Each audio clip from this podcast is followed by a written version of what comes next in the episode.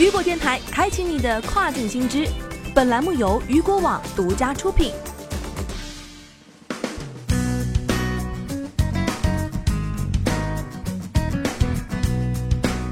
Hello，大家好，欢迎大家收听《跨境风云》。接下来这个时段的《跨境风云》将带大家一起来了解一下，万国邮联通过终端费改革方案，美国不退出。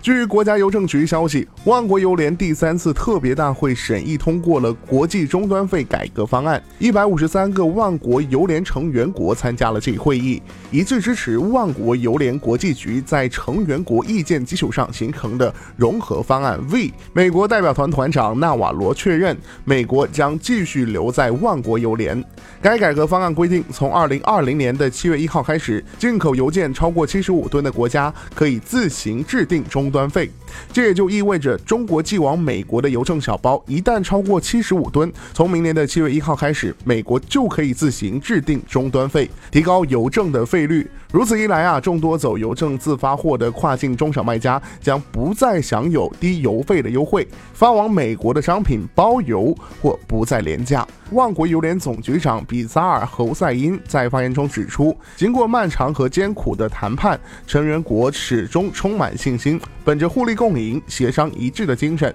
最终形成了各方所接受的改革方案。方案 V 综合考虑了成员在成本覆盖和市场发展的不同诉求，同时关注发展中国家和小国的利益关切。会上，中国、俄罗斯、法国、德国、日本、南非、葡萄牙、乌克兰等六十多个成员国发言，表达了坚定支持万国邮联多边机制的普惠原则，维护万国邮联单一邮政领域，推动全球邮政在跨境电子商务中可持续发展的强烈意愿。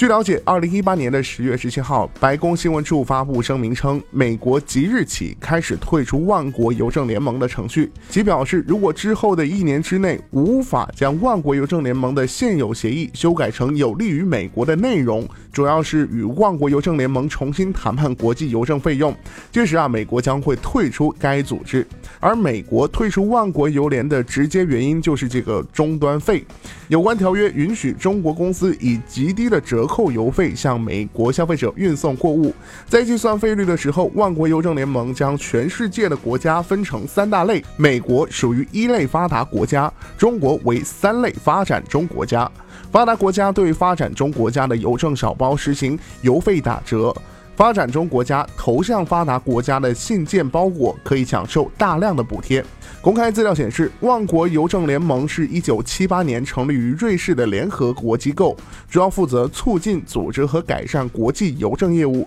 并向成员国提供可能的邮政技术援助。目前，包括中美两国在内，共有一百九十三个国家成员。好的，聚焦大事件，解读新爆点。以上就是这个时段雨果电台为您推送到最新一期的跨境风云。想要了解更多跨境电商资讯，您还可以持续关注雨果 App 推送的最新消息。我是大熊，我们下个时段见，拜拜。